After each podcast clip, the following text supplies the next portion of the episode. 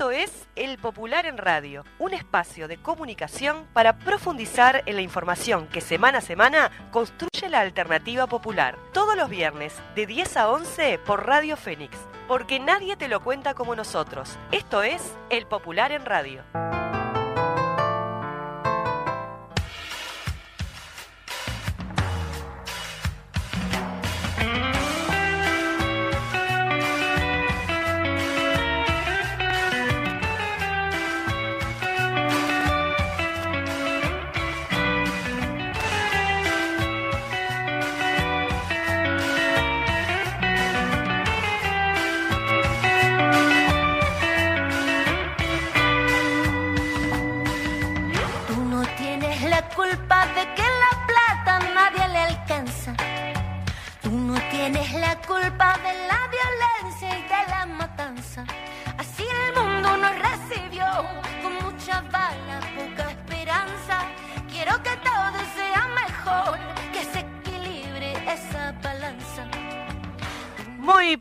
Buenos días para todos, todas y todes. Estamos en una nueva audición de El Popular en Radio aquí por Radio Fénix. Muy buenos días, compañera Victoria Alfaro, ¿cómo le va? Muy buenos días, Paola Beltrán. Aquí estamos otro viernes, además precioso viernes. Se, vienen los calorcitos, empiezan a venir la, la, remerita de manga corta, nos sacamos capas y capas de camperas de arriba. Dejamos de ser cebollas. Y se viene la pelusa, la alergia, así Ay, no, ni hablar. Un aguante para todos los alérgicos y las alérgicas que padecen. Me sumo, me sumo. Este, este proceso. Bueno, hoy tenemos un programa cargadito tenemos varias cositas, tenemos un par de entrevistas, eh, tenemos este informe internacional, bueno, ahora vemos eso, este, fe de cualquier cosa, movemos internacional para arriba. Estábamos viendo acá en el, en el momento porque tenemos ahí una llamadita, una entrevista que tenemos que hacer en vivo, pero bueno, ahora lo resolvemos.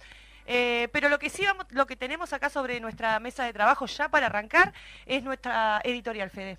Editorial. Afirma tus derechos. El PIXNT junto a FUCBAN y otras organizaciones sociales lanzaron este jueves la campaña hacia el plebiscito contra la reforma jubilatoria regresiva del gobierno de derecha. La consigna central de la campaña será afirmar tus derechos. El eje central argumental es reafirmar y establecer en la Constitución que la seguridad social es un derecho humano fundamental. Ese es el primer señalamiento que es necesario hacer y que marca un rumbo. La iniciativa del plebiscito busca confrontar directa y claramente con el proyecto de país de la derecha y las clases dominantes y su expresión en la seguridad social. La reforma jubilatoria aprobada con los votos de la coalición de derecha es regresiva, recorta derechos y perjudica a cientos de miles de trabajadores y trabajadoras. Establece un aumento de la edad jubilatoria al barrer, lo que determina que cientos de miles de uruguayas y uruguayos vamos a tener que trabajar más años y aportar más y cobrar menos jubilación. Esto es así, no es una opinión, es lo que surge de cálculos concretos en escenarios sobre la aplicación de la reforma jubilatoria aprobada. La reforma del gobierno de derecha solo beneficia al sector financiero y a la especulación, parte de la base de concebir la seguridad social como un negocio y no como un derecho humano. La reforma jubilatoria del gobierno de derecha universaliza las AFAP, vuelve obligatoria la afiliación a las mismas y entrega cientos de millones de dólares, nacidos del sacrificio y el trabajo de las uruguayas y los uruguayos, a la especulación financiera. Es así de sencillo y de terrible. La movilización en contra de la reforma jubilatoria fue muy importante. Hubo diálogo con nuestro pueblo, lo protagonizaron el PIXNT y también el Frente Amplio, de denuncia, de explicación, de cuestionamiento. Una expresión muy fuerte de esta acumulación social y política fue el paro general con movilización de miles rodeando el Parlamento cuando se estaba discutiendo la reforma. La reforma jubilatoria del gobierno de derecha es un componente central del ajuste neoliberal de la derecha en el gobierno que aumenta la desigualdad y concentra la riqueza. En realidad, la reforma jubilatoria del gobierno de derecha es un ajuste disfrazado y muy duro implica en su globalidad un estimulado de unos 2.000 millones de dólares de transferencia desde los trabajadores hacia el capital. El tamaño del daño provocado ya en el presente, porque hay aspectos de la aplicación de la reforma que son inmediatos, como la afiliación obligatoria a la SAFAP, la reducción de las prestaciones por discapacidad, entre otras, planteaba el desafío de construir desde el movimiento popular una respuesta proporcional. El PITCNT y otros sectores del movimiento social plantearon el camino de un plebiscito que establezca disposiciones en la Constitución que preserven la calidad de derecho humano fundamental de la seguridad social. La decisión ha sido polémica, es público y notorio. La polémica se ha dado en torno a la oportunidad política de la iniciativa, a la pertinencia de darle rango constitucional a las iniciativas planteadas y a las propias iniciativas en sí. El PIT-CNT, luego de un proceso de discusión interna que determinó una resolución de una mesa representativa con una votación muy dividida y luego una ratificación en una mesa representativa nacional ampliada que avanzó en construir una amplísima mayoría de sindicatos favorables a recorrer el camino de plebiscito, 44 gremios respaldaron la iniciativa, tomó la decisión. El contenido de la papeleta también fue objeto de negociación tiene tres componentes esenciales. La fijación de la edad para generar derecho jubilatorio en 60 años y 30 años de aporte, la equiparación de la jubilación mínima con el salario mínimo nacional y la eliminación del lucro en la seguridad social de la SAFAP y del pilar de ahorro individual. Como también es público y notorio, desde estas páginas promovíamos otra formulación de papeleta. Es válido discutir sobre qué hubiera sido mejor, pero esos debates no cambian la realidad. La realidad es que hay una convocatoria, una campaña de recolección de firmas para habilitar un plebiscito, que es impulsada por el PIXNT, no por un sector o por un grupo de gremios, por la Central Sindical, la principal organización social del Uruguay, y que se hará con una papeleta con estos componentes. Las dos variantes más importantes en los últimos días en torno a la convocatoria del plebiscito fueron la ampliación de la base de respaldo en el PIT-CNT para esta convocatoria, ahora ampliamente mayoritaria, y la inclusión de una serie de modificaciones en la papeleta que aseguran que no se vulnerarán derechos, garantizan la trazabilidad de los fondos de las cuentas individuales y plantean un plazo de reglamentación para los cambios de dos años con participación del Parlamento. Se puede discutir todo, pero lo que no se puede hacer es ignorar este proceso, sus cambios y lo que de verdad está en discusión. Ninguno de los tres elementos plantea, per se, contradicciones insalvables con las definiciones y la práctica política del Frente Amplio en el gobierno y parlamentaria. En cuanto a la edad, el Frente Amplio en las reformas de la seguridad social que introdujo en sus gobiernos, particularmente en el 2008, en los hechos llevó la edad jubilatoria a 58 años, al establecer dos años de prejubilación para quienes no llegaban a constituir causal jubilatoria, fue el Frente Amplio el que creó la jubilación mínima, que no existía, y además con una política de aumentos diferenciados la triplicó en sus años de gobierno. Ahora se plantea llevar la jubilación mínima de 17 mil pesos a 21 mil, que es lo que se está, eh, que es en lo que está el salario mínimo hoy, redondeando las cifras. Es un planteo bastante más modesto que la triplicación del valor de la jubilación mínima que logró el Frente Amplio en sus gobiernos. Se habla de costo financiero, claramente lo tiene, pero también lo tuvo triplicar la jubilación mínima y es un costo justo y necesario. En cuanto a la eliminación de la SAFAP, es cierto que en eso no hay acuerdo en el Frente Amplio.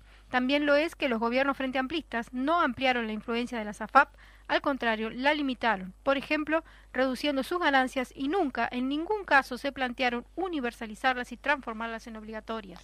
Y también, y no se dice mucho, que el pit tiene definición contra la SAFAP en sus congresos desde el momento de su introducción. El Frente Amplio ha planteado, por boca de su presidente, el compañero Fernando Pereira, el compromiso de convocar a un diálogo social sobre seguridad social si gana el gobierno. Es un camino diferente, claramente, a promover un plebiscito, pero no se excluyen entre sí. Las iniciativas contenidas en la papeleta del plebiscito no agotan los contenidos de la necesaria reforma de la seguridad social y del diálogo social. Para empezar, hay que abordar, y en serio, el tema del financiamiento, también el de la ampliación de cobertura en múltiples temas. El plebiscito y el acumulado político y social que genere, si se resuelve bien, puede constituir un impulso muy importante hacia ese diálogo social. Han sido varios los sectores políticos que se han pronunciado en torno a esta iniciativa. La derecha ha sido furibunda, como siempre hace, a pronosticar las siete plagas bíblicas por culpa de la iniciativa del movimiento sindical. También se han pronunciado en contra, desde otra perspectiva, por supuesto, partidos y sectores del Frente Amplio y otros lo han hecho a favor.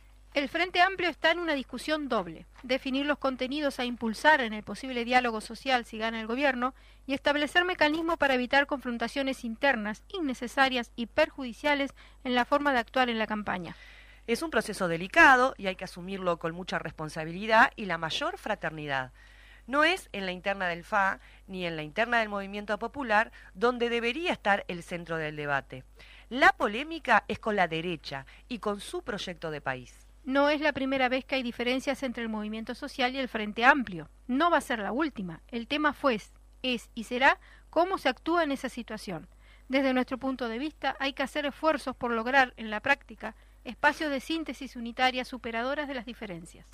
En ese marco, el Partido Comunista de Uruguay, en su comité central del domingo pasado, comprometió su militancia para la campaña de recolección de firmas y para el desarrollo de una campaña que nos permita dialogar con el conjunto de nuestro pueblo a lo largo y ancho del país, desarrollando una polémica directa, política, ideológica y programática con la derecha y con los sectores del capital financiero, únicos beneficiarios de la reforma jubilatoria del gobierno. Lo haremos con la responsabilidad del cuidado por la unidad social y política del pueblo, construcción histórica y conquista estratégica y de sus herramientas, subraya la Declaración Pública Comunista.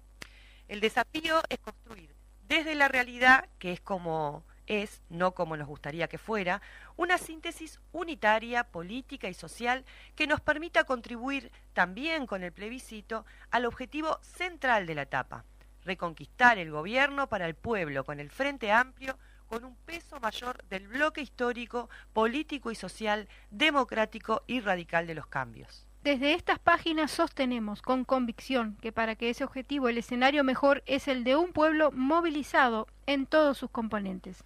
Podemos estar equivocados, la concreción o no de los objetivos, todos ellos en la realidad lo dirán. En el camino está el compromiso de salir a todo el país, puerta a puerta, a dialogar con todo nuestro pueblo y conseguir 500.000 firmas para ayudar a alumbrar la perspectiva de cambios en nuestro Uruguay.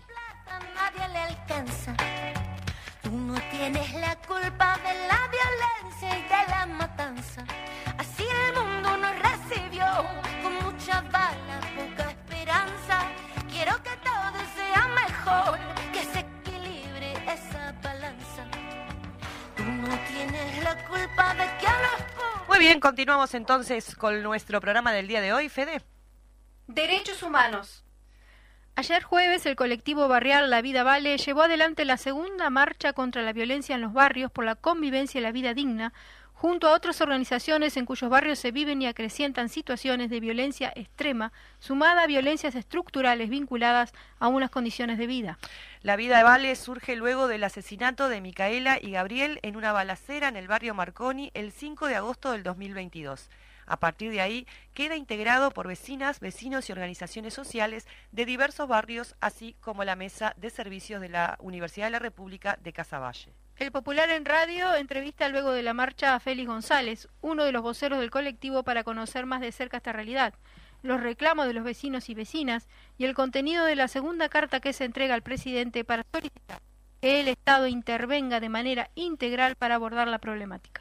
Ya tenemos en eh, la llamada, la tenemos, sí, Fede. ¿Cómo le va, don Félix? ¿Anda por ahí? Eh, a mí me va bien. Estoy por acá. ¿Me escuchan? Sí, te escuchamos perfectamente. Muy Fe- bien. Félix González, vocero de, de La Vida Vale. Muy bien. Buen día y gracias. No, por favor, estamos acá con, con Victoria Alfaro. Eh, Félix, ayer se realizó, decíamos recién, la marcha eh, encabezada por la- el colectivo La Vida Vale, pero también con otros colectivos sociales de distintos barrios en donde se vive una situación bastante compleja de violencia. Capaz que pensamos un poquito por ahí. ¿Cómo estuvo la marcha? ¿Cómo la evalúan? ¿Cómo pudieron entregar la carta al presidente? Sí, sí, la carta la entregamos eh, ayer, la, al final de, de la marcha. Nosotros la entregamos al presidente personalmente porque no estaba, nos recibió la secretaria de Delgado, a la cual la entregamos y supuestamente ella se comprometió tanto a entregarla a Delgado como a entregársela al presidente. Eh, después de ahí veremos lo que pasa. Es- Y después la marcha... Sí, te No, no, no, dale, dale, dale. Seguí, seguí nomás. No, no, que la evaluación de la marcha te, te la debo porque nosotros después desde ayer no nos hemos visto todavía, nos veremos en estos días y ahí la evaluaremos. De, de mi parte sí, es siempre salir a la, aparte de reunirse como nos reunimos nosotros cada 15 días y, y hablar con otras organizaciones y salir a la calle a reclamar, este, incluso en el centro de Montevideo, donde pasa mucha gente y mucha esa gente a veces no tiene ni idea de lo que pasa en la periferia, y entregar un es una cosa muy importante y por lo menos hace trascender una situación que en muchos barrios de Montevideo, por lo menos los que están de Avenida y al sur o en otras partes, ni se enteran de lo que pasa en la periferia de Montevideo. En ese sentido siempre es positivo. Félix, capaz que podemos contarle un poco a la gente, porque ustedes ya habían entregado una carta al presidente y en esta segunda expresan justamente que pasó muy poca cosa desde ahí. Un poco el contenido de esta carta, ¿qué, qué, ¿cuáles son los planteos que hacen allí? Eh, los contenidos, los planteos nuestros, es la segunda carta que le entregamos, la primera en realidad no hubo eh, ninguna respuesta, sí hubo una respuesta que se iban a contactar con nosotros, nunca lo hicieron. Más allá de que el Ministerio del Interior ha ido por, por los barrios a hablar o a presentar una propuesta, que incluso estas son insuficientes este, en cuanto a lo, a, lo, a lo, que pretenden o a lo que proponen, que no es el, la resolución o lo que la situación lo requiere, más bien plantean una situación de, de participación policial y no como nosotros pedimos, tiene que ser como una mesa social comunitaria donde intervengan todos los ministerios que tienen que, eh, eh, que tienen presencia en las zonas que tendrían que tener presencia en la zona y no lo tienen y que son los que tienen que resolver algunas cosas que suceden ahí no este el, los, el contenido de la carta es más bien reseñar todo lo que nosotros hemos hecho hasta ahora con quienes nos hemos reunido qué es lo que hemos hecho y aparte hacer planteos concretos en cuanto a convocar a una mesa interinstitucional donde participen los ministerios que tienen relación directa con, con, la situación y que sea también participe la comunidad, ya que los vecinos nos venimos reuniendo desde hace mucho tiempo, este, haciendo planteo con, con respecto a eso, ¿no? Y planteamos entender no solo el tema de la violencia, sino el tema de la vivienda, la salud, la educación, y también el problema que pasa con, con las infancias, ¿no? O sea, ahí se está perdiendo en el tránsito de la escuela al liceo eh, muchos niños y adolescentes que por no tener una, una respuesta adecuada en cuanto a, a planes y propuestas de contención familiar y social este, terminan donde no tienen que terminar o terminan presos. Cuando digo presos me refiero que terminan, este, sí, algunos terminan presos, mm. y, pero también este, son este, tomados por algunas por las bandas que, que, están en la zona y terminan de repente muertos, ajusticiados en la delincuencia, donde son jóvenes nuestros, son jóvenes uruguayos, son jóvenes del barrio que nosotros los conocemos y que por no tener una salida este, educacional de trabajo este, se pierden en ese en ese en ese tránsito, ¿no? Eh, en relación a eso te han hecho otros planteos. Félix, eh, acá Victoria, le quería consultarte, Vos decías recién que, una parte de la población nuestra no conoce lo que está pasando en la periferia. Contanos un poco qué es lo que está pasando en la periferia de Montevideo. Bueno, mira, en la periferia eh, lo que nosotros tenemos hoy, y más concretamente en el Marconi, pero pasa en otros barrios, es que no hay un día, o sea, que no vos no escuches este, balacera, y no estamos hablando de balaceras de que pasa uno con un, con un, con un revolvercito de morondanga ahí tirando, no, son armas de alto calibre y que te agujerean paredes. Y cuando tiran o se pelean, ellos no, no discriminan para dónde tiran. Entonces, por lo tanto, ahí puede, eh, muere gente inocente que no tiene nada que ver y de repente puede morir alguna persona a la que ellos persiguen, pero en definitiva son ciudadanos uruguayos, ¿no? Que a veces están catalogados como que tiran a, este, muertes por...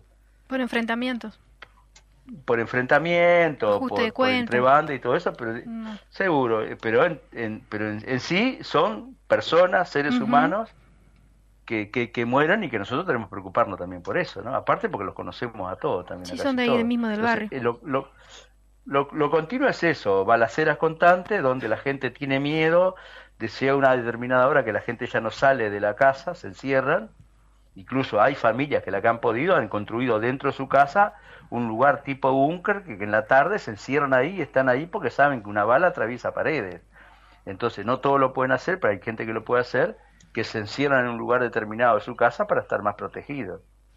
Este, se ha vuelto a los ocupamientos de casas ocupamiento y sacar a familia de las casas para quedarse con la vivienda, incluso destruirlas. Eso está sucediendo ahora nuevamente. Este, por lo tanto, este, es la situación general que se vive, ¿no? Este, en cuanto al miedo, la violencia y todo eso esto del, miedo que vos mencionabas y, de las balaceras, eh, la movilización, eh, perdón, acá estoy viendo, eh, la, la movilización la convocaban FUCBA, municipio de Mesa de Articulación de Servicios de la Universidad de Casaballe, Andares, Departamento de, em, Nutrición de, la Escuela de Nutrición, que apoyaban ¿no? la actividad, también la Asociación de Asistentes Sociales del Uruguay, el Departamento de Trabajo Social, la Organización San Vicente, la Comisión del Tercer Congreso del Pueblo, y ahí estaban también eh, los que convocaban era la Vida Vale, usuarios y usuarias de la salud del oeste, y Comisión del Barrio de Innovación de Villa Española, ¿no? En esto, en este triángulo, ¿no? El oeste, Marconi, Villa Española, que sabemos que son barrios en donde estas situaciones se están dando, algunos con más este, brutalidad que otras. Y esto de las balaceras te quería consultar, Félix, porque en, lo que tiene que ver con la salud mental, por lo menos el, entendimiento que yo tengo de, vivir en una zona donde también pasan estas cosas, que hay una situación bastante compleja con los niños en esto de las balaceras, porque cuando vos vivís cerca de un lugar donde hay balacera, eh, tenés miedo de, de, todo y te empieza a generar una cuestión de, de, trauma, ¿no? De, shock, de, dificultad para dormir, de temor para salir, de naturalización de esa realidad, sobre todo cuando son niños. ¿Cómo, eh, ¿Cómo están trabajando ustedes esto con las infancias? Porque también vimos una campaña muy linda que están haciendo ustedes, ¿no? Estos son los sonidos de Casaballe que no nos gustan, pero también están los otros sonidos de Casaballe, ¿no? Los niños en la plaza y demás. ¿Cómo, cómo están trabajando esto con los chiquilines? ¿Tienen algo ahí este, armado? En, realidad eso sí, lo que tenemos armado es eso, pero después tiene que ver con lo, lo que pueden hacer los clubes de niños, los hogares, con respecto a ir paliando esa situación, porque en realidad mucho, mucho que hacer no tienen porque hay un retiro eh, del Estado en cuanto a todo ese tipo de asistencia, lo que tiene que ver con la salud mental, con el, el, cuidado de, de, las infancias, entonces por lo tanto hoy lo que se tiene es muy poca material para trabajar. Eh, intentamos desde la comunidad tratar de trabajar poniendo esos temas arriba de la mesa y tratando de ayudar y contribuir, mostrando justamente cuáles son las situaciones que, los, que, la gente, que los niños quisieran vivir y las que no quisieran vivir. este, entonces, desde nuestro lugar, eh, perdona, eh, Delphi, toma la leche, estoy atendiendo a una niña. Tranqui, no pasa nada. Este, Toma la leche. Este, toma, toma. Desde, el lugar de ustedes este, intentan intentan lo que pueden contener a estos niños y niñas. Ah, sí, pero también la, esa propaganda, yo no sé si ayuda a contener a los niños, pero sí ayuda a que la población entienda cuál es la situación y por lo menos también este, contribuya a saber que es una situación que desde la comunidad se puede hacer un intento por organizarse y superar eso, pero en la medida que nosotros exijamos a quienes tienen que poner los planes y la propuesta, que lo hagan, porque nosotros podemos hacer una buena parte, claro. pero hay otras cosas que tienen que ver con técnicos, con dinero y con propuestas gubernamentales que no tienen que ver con nosotros. Es responsabilidad de La asistencia está por ahí. Ahí está. Nosotros lo queremos señalamos cuáles son nuestras las carencias que hay desde la propaganda, desde todo ese tipo de cosas para poner arriba de la mesa qué es lo que a nosotros nos parece que tendría que estar y lo que no. Y lo hacemos con toda la comunidad, desde los niños hasta los mayores. Eh, ya viene, eso se larga todos los cinco de cada mes, justamente teniendo en cuenta lo que pasó el 5 de agosto del 2022, se larga una propaganda de esa naturaleza. Pero es lo que nosotros, desde nuestra posición, podemos hacer. Claro. Yo no sé si eso contribuye a denunciar una situación y puede contribuir a que más gente se acerque. Pero si vos no tenés una propuesta gubernamental y estatal que ponga los recursos, los docentes, los técnicos, que es lo que nosotros estamos reclamando, este, es muy difícil que solo en nuestro lugar eso lo podamos resolver. Muy bien. O sea, hoy la comunidad está haciendo todo un esfuerzo muy grande para contener y tratar de incluir. Pero los medios que tenemos en cuanto a al Estado y al gobierno es prácticamente nulo. Incluso estos días pasados este, se construyeron unas viviendas en una calle que se hizo toda nueva para unos este, ciudad- habitantes de Del Marconi y, cuando las iban a ocupar tuvieron que dejarla porque fueron desalojados y hoy las casas están de- destruidas, casi tapera, creo que queda solo una. Y la respuesta del Estado, de- en este caso, en vez de, de ver la forma de cómo resolver esa vivienda, es nosotros nos vamos, nos retiramos. O sea, en una palabra, este, dejaron la situación este, sin una solución y la gente que había tenido vivienda también quedaron sin vivienda y no le pueden resolver una vivienda, ni un lugar, ni una atención. O sea, ese tipo de situaciones estamos viviendo. Félix González, eh, vocero de la- del colectivo La Vida Vale, te agradecemos muchísimo. Quedan disponibles los, los micrófonos del Popular en radio cuando ustedes eh, entiendan pertinente para poder denunciar este tipo de cosas que, que estamos conversando y esperemos que, que finalmente el Estado haga lo que tiene que hacer, que es hacerse cargo y atender integralmente la seguridad de, de los barrios de, de- de todo el país, de Montevideo en particular, pero de todo el país también. Muchas gracias. Un gusto. No, gracias a, gracias a ustedes por llamar. Besito. a los migrantes. Tú no tienes la culpa de la masa. Muy bien, tremendo lo que está pasando en, en nuestro país. Sin Tre- palabras. Tremenda la, la ineficiencia, la desidia y el poco apego del Ministerio del Interior que pasó de eh, ahora podemos salir con las carteras a situaciones extremas como las que contaba recién Félix. Bueno, pero ahora vamos a tomarnos unos minutitos para contarles cuál es el contenido de nuestro semanario que ya está eh, eh, eh, caminando por la calle en las manos de compañeros y compañeras que lo venden.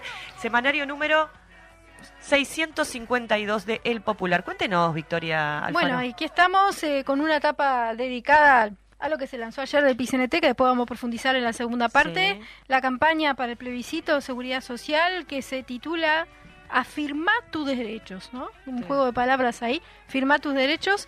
Y ahí el PIXLT y Fugman lanzaron la campaña hacia el plebiscito contra la reforma jubilatoria de la derecha con la consigna Firma tus derechos. Se plantearon el desafío de llegar a 500.000 firmas. El Partido Comunista también comprometió su militancia en la campaña de recolección de firmas en polémica con la derecha y con responsabilidad del cuidado por la unidad social y política del pueblo y sus herramientas. Allí hay una entrevista al secretario general del Partido Comunista, Juan Castillo. Tenemos también una nota de eh, Óscar Andrade, la intervención que hizo el senador en la discusión por la rendición de cuentas Sí. otra síntoma de la desigualdad de este país, eh, justo el título es por ahí, tenemos un país cada vez más desigual. Y bueno, la rendición de cuentas, como ha sido una tónica de este gobierno, no da para nada y quita en vez de poner dinero donde hay que poner en las políticas públicas. Sí. Tenemos otro título, la unidad de la diversidad, multitudinaria marcha de la diversidad en Montevideo y en varias ciudades del país, un grito unitario de resistencia, una marcha fabulosa, hermosa, multicolor que se dio el viernes pasado. Y una proclama que la verdad que está para chuparse los dedos. Además muy completa, Sí. la, la tenemos completa aquí en la, en la nota, así que por ahí pueden acceder a ella y también el- en la web del Popular, www.elpopular.ui. Otra nota porque este domingo se cumple 56 años del asesinato de Ernesto Che Guevara. Su ejemplo, su legado histórico, su vigencia revolucionaria. Allí compartimos una editorial que sacamos hace un tiempo atrás, cuando se cumplió 50 años Ajá. y eh, la editorial dedicada a la actividad revolucionaria del Che. Y también hay una contratapa de Gonzalo Pereira, donde habla del Che, pero también de su mala utilización por parte del marketing. De capital. usando- exacto, siempre. el capital como siempre utilizando figuras emblemáticas, revolucionarias en serio, Sí. como fue el Che Guevara. Y también tenemos una nota económica donde se habla de el aumento de la pobreza. Qué casualidad, otra vez aumentó la pobreza en comparación con 2019 y recientemente, eso no está en la nota, pero está ya en, la- en las redes sociales y en todos lados la información de que la pobreza infantil ha trepado al 20 punto algo, Mm. lo cual evidencia una situación catastrófica. Sí, son estos niños también, ¿no? O lo que sea, hablábamos recién. no solamente están cada vez en una situación de mayor pobreza, sino inmersos en situaciones de violencia cada vez más tremendas. Juntá pobreza con violencia y a ver cómo te va. Y sí. Bueno, muy bien. Vamos a ir entonces ahora a la pausa y a la vuelta tenemos el informe internacional y la entrevista al compañero Carlos Clavijo del PITCNT conversando sobre el lanzamiento de la campaña y demás. Exacto, nos vemos entonces. a la vuelta. Hace algunas rimas para la venganza.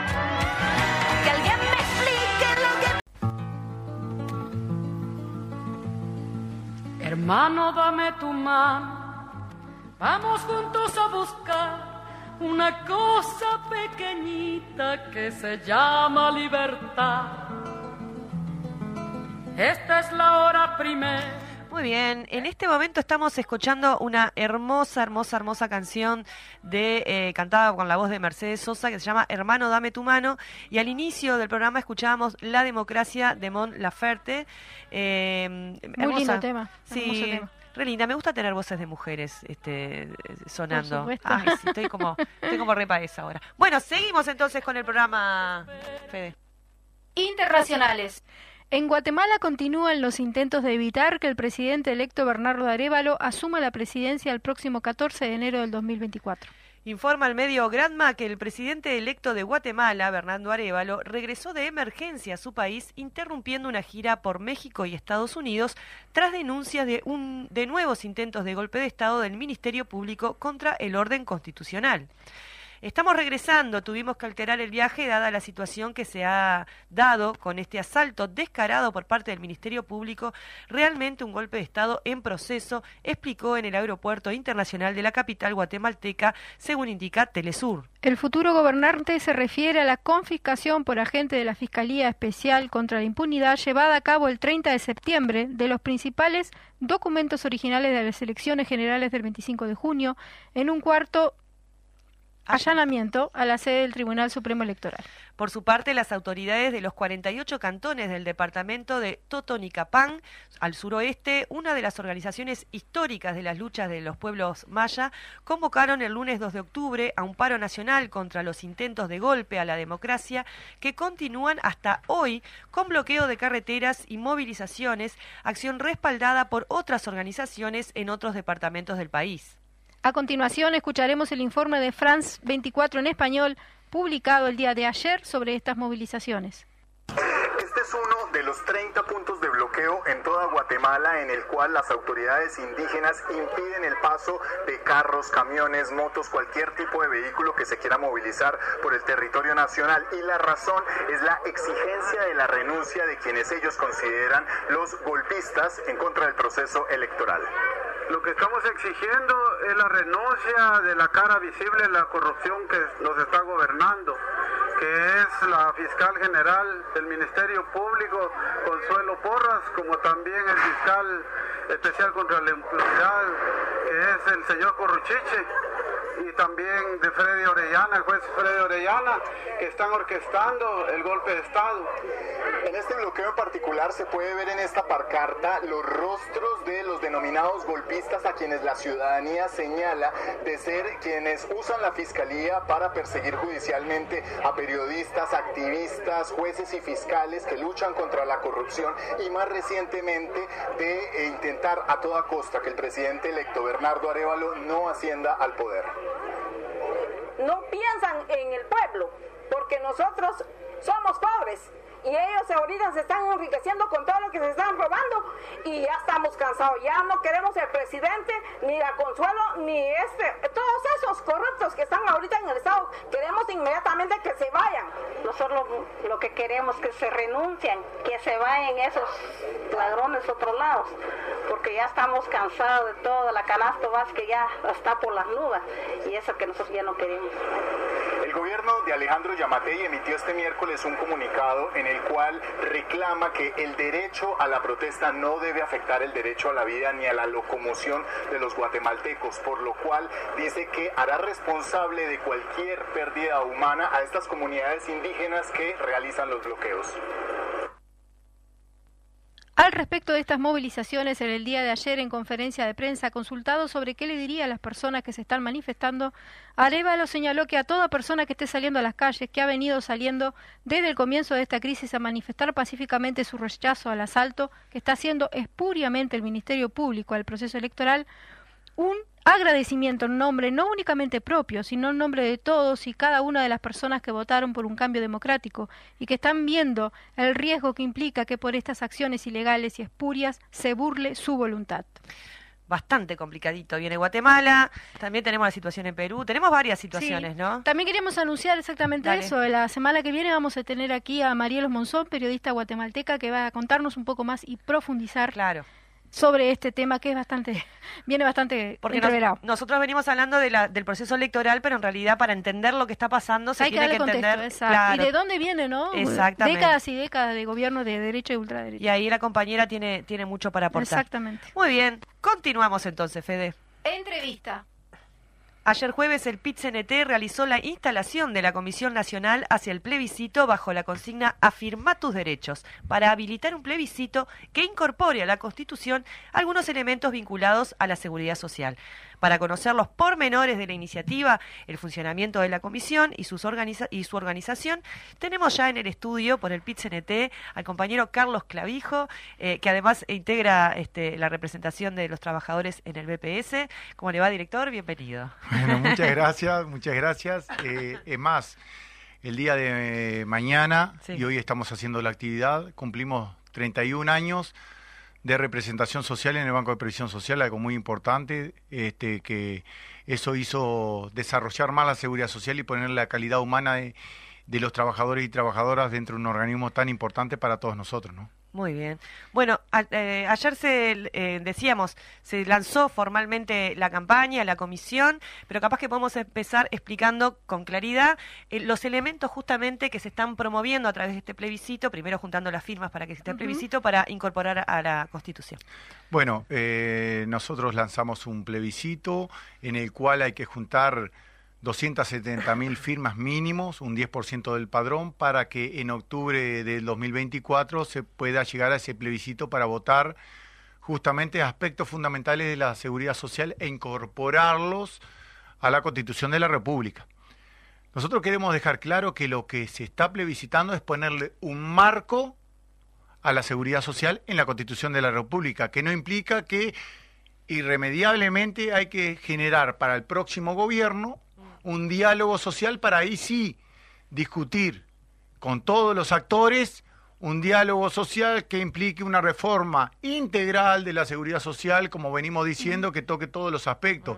Porque esto no es una reforma en sí, sino pone un marco para esa discusión donde toque los temas de género, los temas de discapacidad, los temas de cuidado, los temas de primera infancia y muchos temas más que lamentablemente el gobierno dijo que iba a hacer una reforma de la seguridad social y terminó haciendo ese parche o esa reforma jubilatoria que lo único que implica es reducir las jubilaciones y pensiones, que trabajemos cinco años más y generar más inequidad en el sistema y también más inequidad eh, para aquellos que, que más necesitan. Hablemos de esos tres pilares fundamentales que son los que va, van a estar en la papeleta. Bueno, eh, la papeleta arranca con un concepto que es para nosotros es, es lo, lo principal, es el marco. La seguridad social es un derecho humano fundamental y por lo tanto tiene que eh, regirse por ciertos principios. Eh, hablamos de, de sostenibilidad, de suficiencia, que eh, justamente la ley 20.130 no tiene, no habla de suficiencia, porque en definitiva lo que hace es recortar jubilaciones, no generar jubilaciones mejores para que lleguemos a fin de mes, como se dice.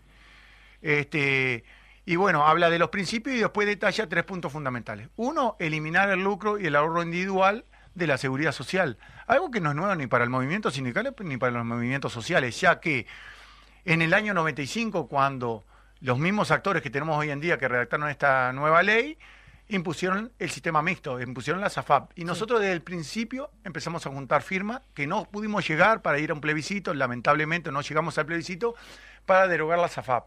Porque lo que nosotros decíamos en aquel momento que iba a ser perjudicial para los futuros jubilados y jubiladas. Años después nos terminó dando la razón. No solo a nosotros, sino hay un documento de la Organización Internacional de Trabajo, el 2018, que dice, se llama así. Y, a- y son expertos en seguridad social y no son uruguayos. ¿eh? Habla del fracaso del sistema de ahorro individual privado en el mundo, donde más del 60% de los países que habían privatizado volvieron al sistema público. ¿Por qué? Porque en definitiva perdían los estados, perdían los trabajadores y las únicas que ganaban son las empresas privadas. Por lo tanto, es lo primero que tenemos ahí. Pero además el movimiento sindical, desde el octavo Congreso del PCNT, allá por el 2003, viene y Congreso tras Congreso votando por unanimidad una seguridad social solidaria, universal, intergeneracional, intrageneracional y sin lucro, es decir, sin afán. Por lo tanto, no nos puede llamar la atención porque el movimiento sindical viene desde un principio en contra de este sistema. El segundo punto que, que toca esta papeleta es la edad de retiro. Que la nueva ley te pasa de 60 años a 65. Por lo tanto, nosotros lo que decimos es que eh, la edad mínima de retiro o el causal jubilatorio sea a los 60 años de edad y 30 años de servicio, eh, contemplando las bonificadas y los cómputos especiales. Y voy a hacer un ejemplo claro. El ZUNCA eh, en su último congreso resolvió que va a ir por los 55 años de trabajo y 25 años de servicio a espejo de la legislación argentina. Sí. Eso está contemplado porque en realidad habla de cómputos especiales y bonificada, por lo tanto se puede hacer para menos que sea opcional, que esté la libertad de que si yo me quiero quedar, me puedo quedar cinco años más, diez años más, lo que quiera. eh, trabajando y eso no hay problema ninguno, no hay impedimento, al contrario, da más libertades que lo que nos dio la ley esta que se votó hace poco. Y el tercer punto es equiparar la jubilación mínima con el salario mínimo nacional. Hoy en día una jubilación mínima son de 17.317 pesos, un salario mínimo nacional 21.000 y pico. No es grande la diferencia, pero sí hace la diferencia para esos sectores que realmente están o en la línea de pobreza o están pegando en el palo. Por lo tanto, mejoraría en algo más su calidad de vida. Por lo tanto, creo que son cosas más bien sentidas. Y por eso al principio de la papeleta dice derecho humano fundamental. Porque el movimiento sindical y los movimientos sociales lo que tienen que identificar que la seguridad social es el ser humano como centro. Es decir, tiene que ser humana. No tenemos que hablar de mercancía. Dejemos que otros hablen de mercancía porque la última ley que, que- que votaron, la 20130, habla solamente de la mercancía. Nunca, nunca habló de lo que le pasa al ser humano ni a poner el ser humano como centro. Y menos visualizar el mercado de trabajo eh, eh, en esa ley, porque en definitiva, y todos sabemos que a los 65, a los 60 años para conseguir laburo va a estar bravo, Sí. y más cuando tenemos casi una tercera parte de los gurises menores de 25 años que no acceden al mercado laboral. Entonces, creemos que lo miraron desde un, desde un lado bastante inhumano esta ley, y bueno, es más, ni más ni menos que lo que viene planteando el PCNT, el movimiento sindical, desde hace muchos años. Quería, que- importante me parece, importante recalcar algo sobre el tema de la SAFAP. La eliminación de la SAFAP no implica que quienes estén hoy en día aportando individualmente pierdan sus aportes. No, en realidad eh, lo- eh, justamente lo que hace son aportes para generar derechos, no es plata mía. Es como al BPS, si no, también tengo que ir a pedir la plata al BPS, como andan diciendo algunos. En realidad, nosotros aportamos para tener derechos. Es obligación que el empleador re- retenga el aporte a la seguridad social y lo vuelque a la seguridad social. Porque después le da derecho al trabajador, no solo en materia jubilatoria, sino te da otros derechos por aportar a la seguridad social, te da derecho de, de seguro de paro, subsidio por enfermedad, lentes, órtesis, prótesis y un montón de cosas más que da la seguridad social. Por lo tanto, la plata no es mía. Que tengo una cuenta individual, y sí, también tengo una cuenta individual, si vamos a hablar en el BPS, porque después me calculan mis salarios al final de mi vida laboral, en los 20 años mejoré de salario y me dan una jubilación que tiene es acorde a los aportes que hice, por lo tanto, más o menos significa lo mismo, por lo tanto, la plata no es de nosotros. Y la plata está segura, porque en el Uruguay están en bonos del Estado que los regula el Banco Central del Uruguay. Por lo tanto, lo único que hay que hacer es, esa plata va a un fideicomiso, como la ley de los cincuentones, igual no se inventó nada, y de ahí va a ir goteando a medida que se vayan venciendo esos bonos a la seguridad social. Bien. Por lo tanto, no hay expropiación ni muchas cosas menos que se andan planteando, que para nosotros me parece que es mucho más terrorismo que una cuestión lógica y legal, ¿no? Están tratando de implementar miedo. Exactamente, yo creo que por ahí. Eh, la comisión. Imagino yo, eh, supongo que será ahí porque ya venimos como de esa práctica, que va a haber una comisión nacional, que se va a trabajar con las intersociales, territoriales, con las departamentales. Eh, contanos un poco cómo lo están eh, pensando y, y- y cómo a- a- inician esta primera etapa. Bueno, nosotros ya nos hemos juntado varias veces, hay un comando, a su vez una comisión nacional donde ya hay eh, organizaciones que ya han adherido, algunas van a adherir en el correr de, este tránsito que vamos a tener hasta el primero, hasta el 30 de abril o hasta el 27 de abril que se van a entregar las firmas, van a seguir este, llegando organizaciones que se van a, a incorporar. Eh, la idea es hacer una planificación y la primera planificación es primero en el movimiento sindical, en las organizaciones sociales para los más allegados, juntar esas primeras firmas donde él, como quien dice, es lo más sencillo quizás para después seguir implementando y después ir al núcleo duro, pero tenemos que generar esa, esa cartilla de argumentos que el movimiento sindical y los movimientos sociales tienen para rebatir algunos argumentos que son ilógicos, como decíamos recién, y que realmente lo tenemos que plantear. Nosotros estamos haciendo eh, y queremos que, que, creemos que la campaña tiene que ser, eh, eh, no me gusta la palabra, pero en una forma positiva. Sí. ¿Por qué? Porque en realidad es un derecho humano fundamental y hay que hablar del ser humano. Por lo tanto, eh, acá no tenemos ningún enemigo. Acá estamos hablando de la gente, de la gente que se perjudica por todo esto, por todo esto que sucedió con la ley 2130, pero aparte por el marco que tenemos. Entonces, lo que tenemos que hacer es una campaña en la cual sienta una campaña sensible, humana, porque en definitiva es eso, la seguridad social es un derecho humano fundamental, tenemos que hacer una campaña humana. Y todas y todos pueden participar, porque deberían de participar todas y todos, porque justamente esa comisión nacional, donde van a haber muchas organizaciones, esas organizaciones no solo están dispuestas, sino están convencidas que es el camino, es el camino rumbo hacia ese plebiscito que tenemos que llegar para, para octubre, ¿no? Eh, en otro temita, te voy a llevar a otro lugarcito, si me permite, compañera Victoria. Eh, en esto de la seguridad social y los efectos de la reforma, de esta que se votó, que impulsó este gobierno, que más que una reforma es un ajuste, ¿no? Es un ajuste. Eh, tenemos el temita de los cuarentones. Vos ya estuviste explicándolo, pero creo que sería bueno que lo vuelvas a explicar porque queda poco tiempo.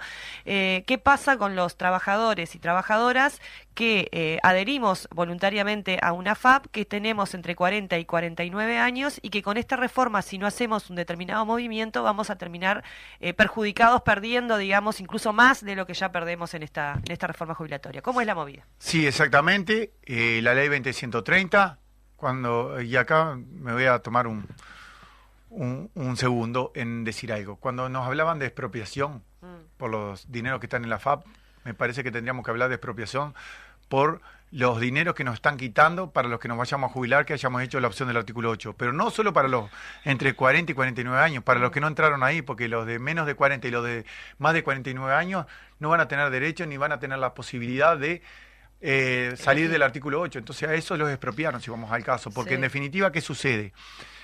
Tenemos hasta el 30 de noviembre para registrarnos en las páginas del Banco de Previsión Social aquellas personas entre 40 y 49 años para que hagan, eh, el Banco de Previsión Social le haga un, eh, una devolución, una visualización de su futura jubilación, un asesoramiento. Eh, cuando esté justamente el simulador pronto. Hoy no está pronto, por lo tanto mm. tenemos para anotarnos para reservar el derecho. Mm. No se preocupen que todos los que reservaron el derecho, el BPS los va a llamar. Con seguridad va a ser para el año que viene, cuando terminen el simulador. Y ahí les va a hacer justamente la visualización de qué pasaría con el artículo 8 y sin el artículo 8. Y ahí se van a dar cuenta si ganan, si pierden, y ahí es de propia voluntad de, de la persona si eh, acepta eh, revocar la opción o no la acepta revocar la opción, la conveniencia que tenga él o ella. Y eso está bien, eso va a ser para adelante. Pero en definitiva lo que hizo esta ley precipitó todo eso, porque te elimina la bonificación de un 50%, por lo tanto rebaja las jubilaciones sustancialmente. Se calcula mm. que perjudicados hay 310 mil. 310 mil perjudicados entre 40 y 49 años. Llevamos más o menos unos 25 mil, más o menos anotados. Ah, es decir, falta un montón.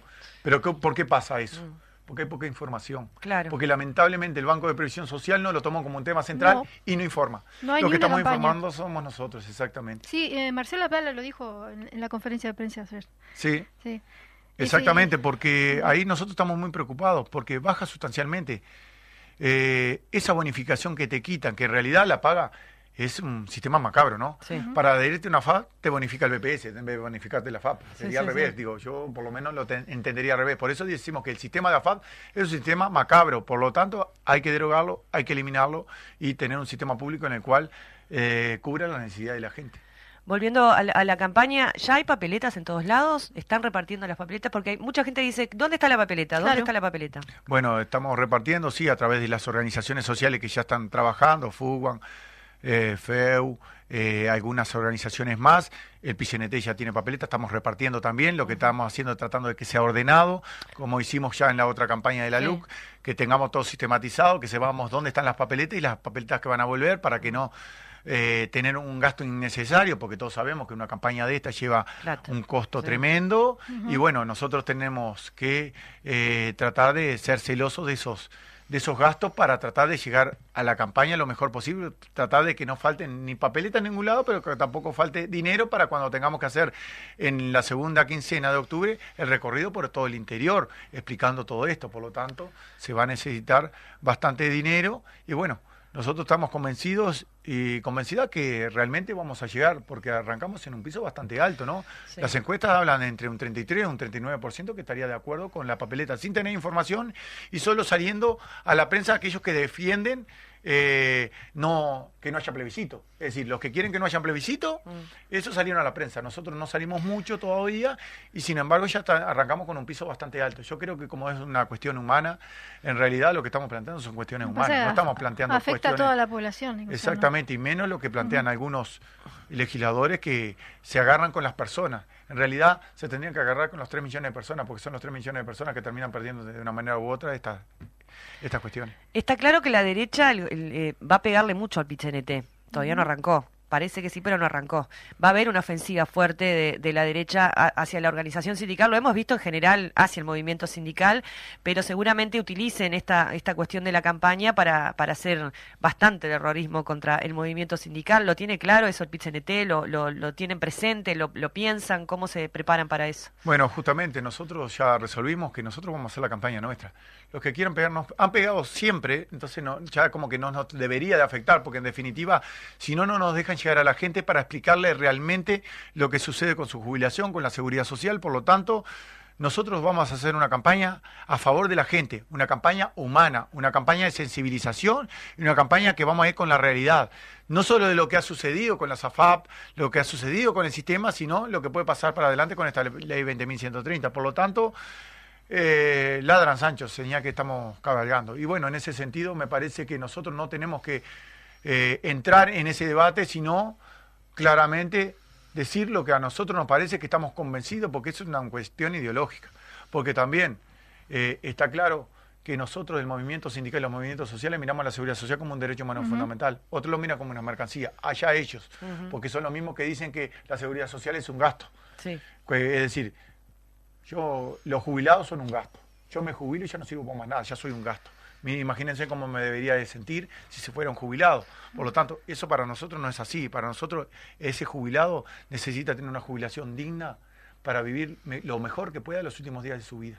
Eso es de ser humano, porque lo que deberíamos... Y la mayor cantidad de años. Y la mayor cantidad de años posible, y no porque aumente eh, mis años de vida, eh, estrictamente tenga que estar sometido al trabajo, es decir, terminar en peores condiciones, laburando para sufrir los últimos años de mi vida. Entonces, nosotros lo vamos a tratar esta campaña desde el lado humano, desde el lado de la realidad y desde el lado de lo que vivimos nosotros, que muchos de los que hablan quizás no tengan la sensibilidad porque no están cerca de la gente y no ven cuando un compañero o una compañera se lastima trabajando, cuando un compañero o una compañera a los 60 años de edad está deshecho para trabajar, eso no lo está mirando.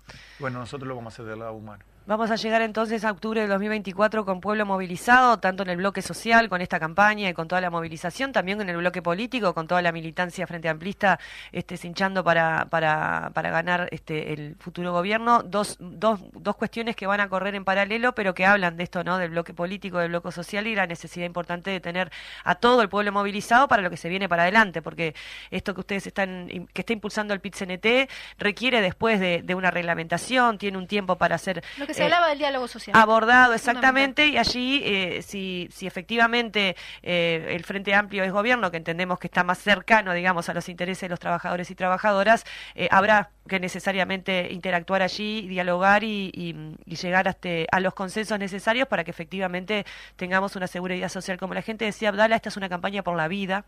Este, me parece bastante como elocuente y como que redondea un poco toda esta historia. Está claro. Eh, solamente un, punto me gustaría decir. En la, ley que recién decías, eh, la 20.130, ¿no?